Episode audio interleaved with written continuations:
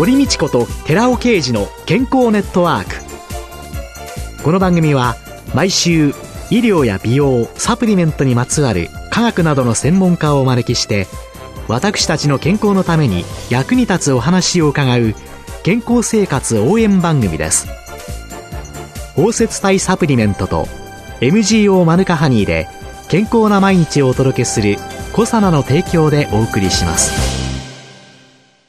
ここでコサナから美容と健康のための無料セミナーのお知らせです来たる5月9日火曜日午後5時より東京日本橋のコサナ東京本社にて美容と健康を科学するコサナのセミナースーパー難消化性デキストリンとマヌカハニーを開催いたします。講師は番組パーソナリティで神戸大学医学部客員教授の寺尾啓治社長。参加費は無料です。参加ご希望の方は東京03-6262-1512までお電話でお申し込みください。コサナから美容と健康のための無料セミナーのお知らせでした。こんにちは、堀道子です。今月は日本体育大学体育学部准教授の岡田隆さんをゲストに迎えて体のバランスと健康テーマにお送りしています。まあ、あの先週姿勢の乱れ、骨格のバランスのね、崩れということで、それをリセットするというのが大切なんだというようなことで、ちょっと前かがみのスマホとか、はい、あるいはあのパソコン見てる人の体型をリセットする仕方っていうのを教えていただいたんですけれども、男性のいわゆる痛みとか自覚症状として一番あるのは何ですかっていうののね、はい、調査で1位が腰痛ですよね。はい。なぜ男性には腰痛が多いんですかね？男性女性の性差の原因っていうのははっきりわからないんですけども、え男性の特徴を見るとお腹周りに体脂肪がつきやすいという特徴があるんですね、はい、これはもうあの男性ホルモン女性ホルモンの働きの違いで女性の場合は全身に体脂肪がつきやすいという特性があって、え。男性の場合はお腹内臓脂肪によりやすいという背景があるんですね、えー、そうすると体脂肪なんて腰痛に関係ないんじゃないかと思いがちなんですけども、はい、要はですね腰が動かなくなるんですよ。単純に。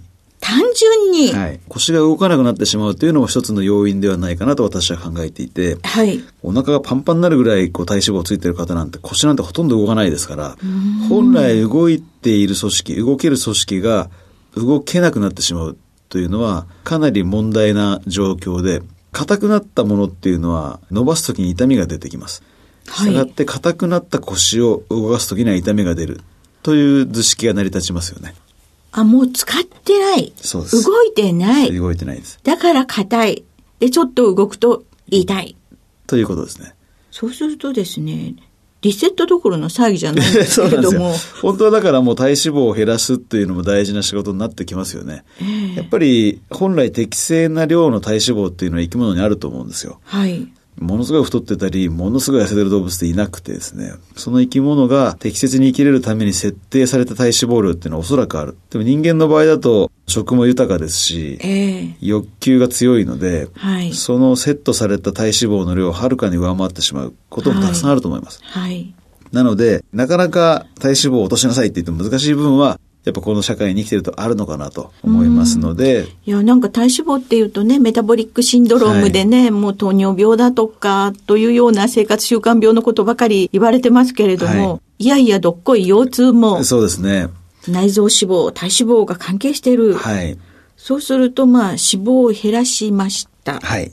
それでもこってくる、ね、じゃあ骨格的な問題、はい、今言ったようにですね、背骨というのは本来動けるものなんですけど、はい、太っている人だけではなくてですね、現代人全般的に動かさなくて良くなっているんですよね。もともと背骨というのは、まあ私たちあんまり意識することないですけど、はい、例えば魚とかトカゲとか、はい、ヘビとかを思い出してもらいたいんですけど、ええ、魚なんて背骨をこううねうねうねらして移動していきますよね。はいはい。トカゲって手足ついてますけど、体をこう左右にあ、すごい。背骨を動かしてますね。動かしてます。日々なんてもう手足なくなっちゃってますからね。それで。そうですよね。背骨だけで動いてる。背骨だけで動いてるっていう。そうなんです。じゃあ哺乳類どうかって言ったら、チーターとか足が速いですけど、手足ではなくて、体幹を反らせて縮めて動いてますよね。すんごい伸びやかですよね、体幹の動きが。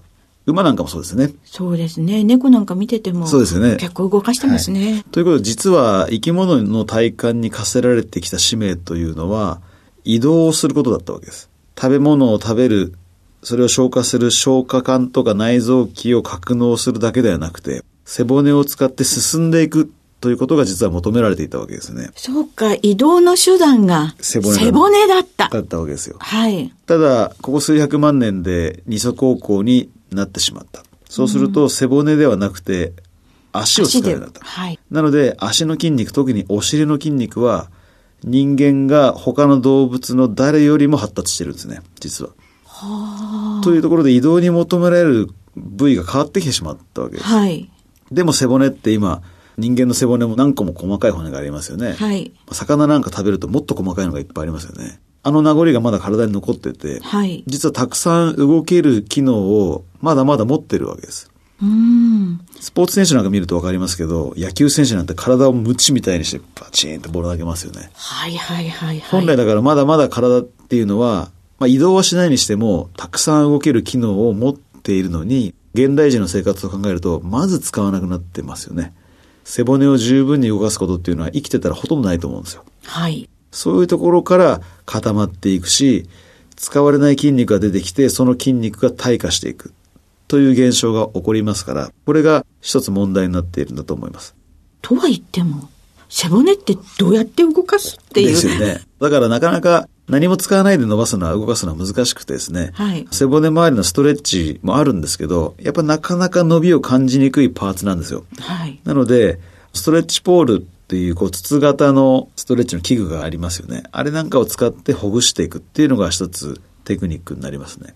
そうするとまあそういうものを使いながら、背骨を少し動かすというようなことで、実際にいわゆるもう本当に腰痛持ちで脊椎管狭窄症であったりだとか、はい、いろんな病気があるっていうのの中で、でね、セルフ理学療法をやっちゃいけない人と、病院に行った方がいい人と、あるいは本当に理学療法なんかもやめといた方がいいよっていうようなのは、自己判断でなかなかできないと思うんですけど、ね、その辺は受診して決めた方がいいんでしょうか、ねね、まずは専門医に見ていただくのが前提条件だと思います。で、まあ自分の体は自分の体なんで、自分でやりたいって方もいらっしゃると思うんですけども、はい、例えばほぐした時に、すごく簡単な仕様としては、例えばじゃあそのストレッチポールに乗っかって筋肉を5秒ほぐしました。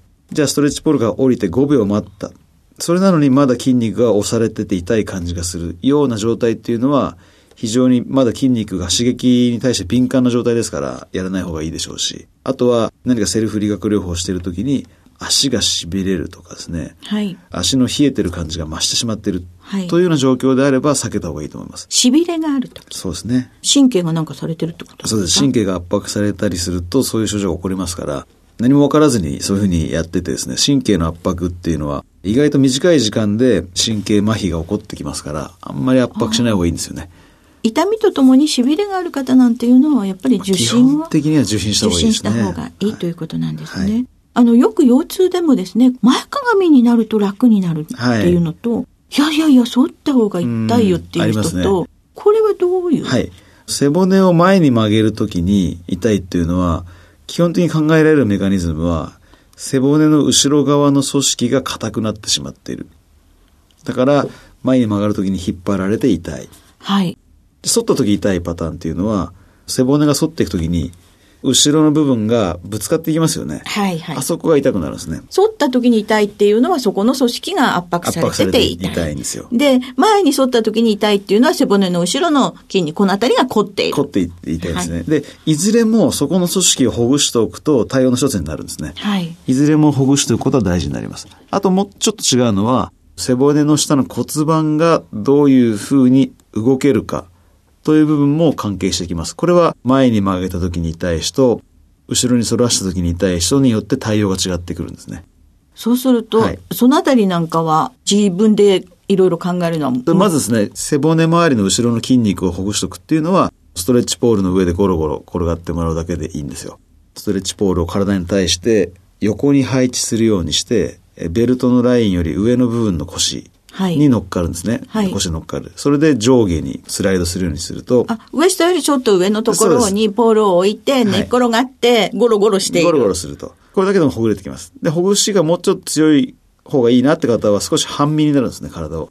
そうすると片方の背骨で支えることになりますから、片方の背筋で支えることになりますから。体をちょっと横にして、ゴロゴロする、はい。両方ですね。やる。はい。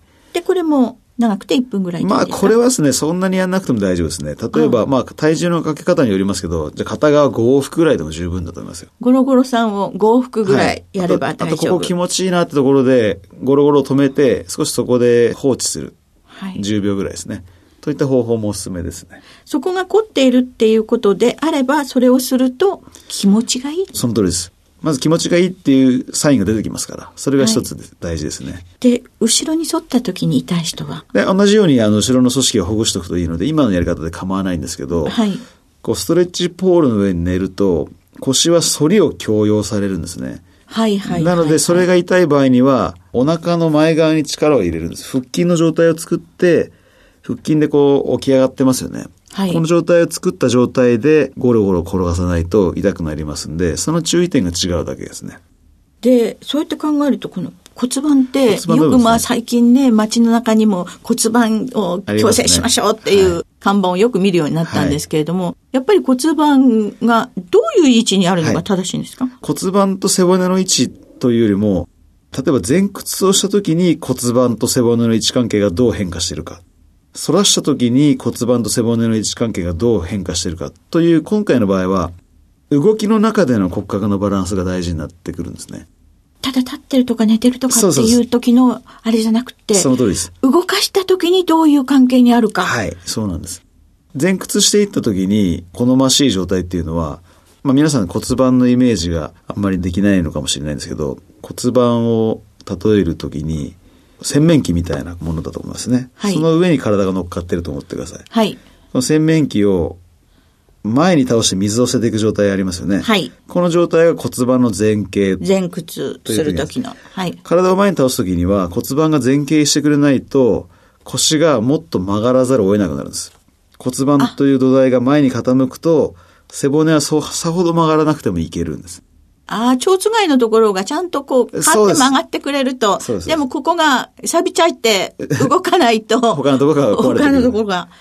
ということで、まあ人間の体だとやっぱいろんな関節筋肉が連動して、負荷をこう分散し合ってるんですね。なので骨盤の部分がよくよく動かなければ、隣、お隣さんの背骨が腰骨の部分が傷んでくるっていうことになりますんで、骨盤を前傾させるために、太ももの裏側のハムストリングという筋肉をよくストレッチしないといけないですね。骨盤の太ももの裏側にある。太ももの裏側。ハムストリングというやつで、ええ、これを伸ばさないと骨盤が前傾してくれないんですね。ここはどうやって伸ばすんですか？これはですね、ちょっと口頭では説明しにくいんですけども、はい、腰を痛めずにここを伸ばすためには、足をこう一歩前に出すんですね。立った状態で。立った状態です。立った状態で、普通あの、はい。立位体前屈って言って、立った状態、両足揃えて体を前に倒していきますね。はい。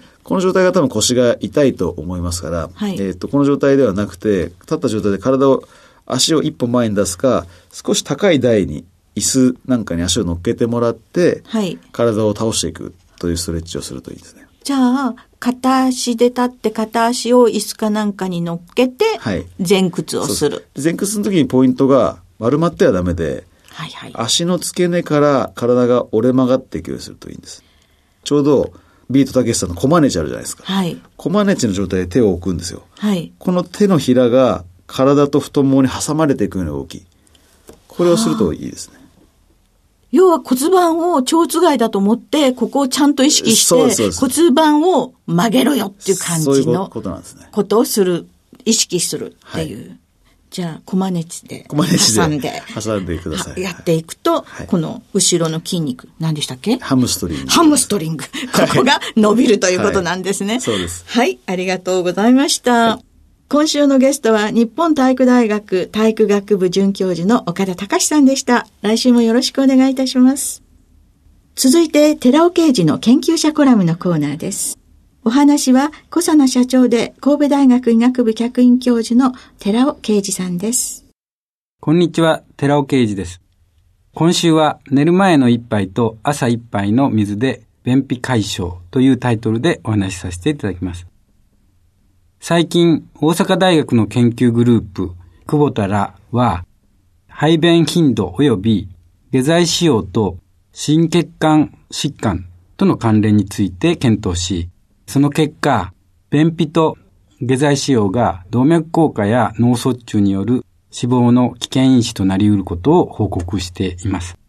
便秘の人や下痢使用者は糖尿病、ストレス、うつ病、運動不足といったこれも心血管疾患の危険因子なんですけども、その保有率が高く、動脈疾患や脳卒中等で死亡する頻度が高い結果となっています。便秘は健康を脅かす怖いもののようです。そこで今回は効果的な便秘解消法について紹介します。健康な人の便は80%が水分、残り20%のうち3分の1が食べかす、そして3分の1が生きた腸内細菌であって、残りの3分の1が腸粘膜となっています。つまり、良質の便は80%が水なのです。水が便の硬さを決めているということです。なので、当然、まず、最も大事なのが水分補給ということになります。では、どのように補給するのが最も効果的なのでしょうかそもそも私たちの体は汗をかいたり、おしっこをしたり、常時水分は排出されています。ということは、常時水分補給しないと水不足な体となってしまうわけです。その結果、便秘となってしまうということです。そこでまず、夜寝る前に一杯の水。人は睡眠中の発汗で約2リッターの水分が失われています。朝起きた時には脱水症状となり便も80%の水分を保てなくなってきます。夜寝る前に水を1杯飲むとその症状は緩和されるというわけです。お話は小佐奈社長で神戸大学医学部客員教授の寺尾啓二さんでした。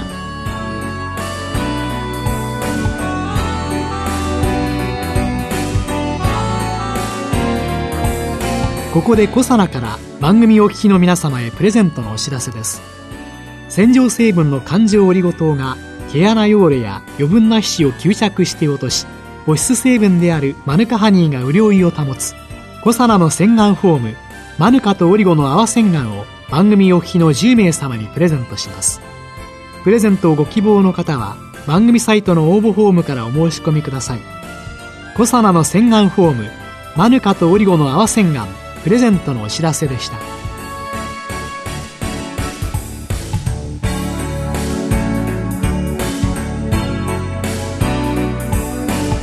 堀道子と寺尾啓二の健康ネットワークこの番組は包摂体サプリメントと MGO マヌカハニーで健康な毎日をお届けする「コサナの提供」でお送りしました。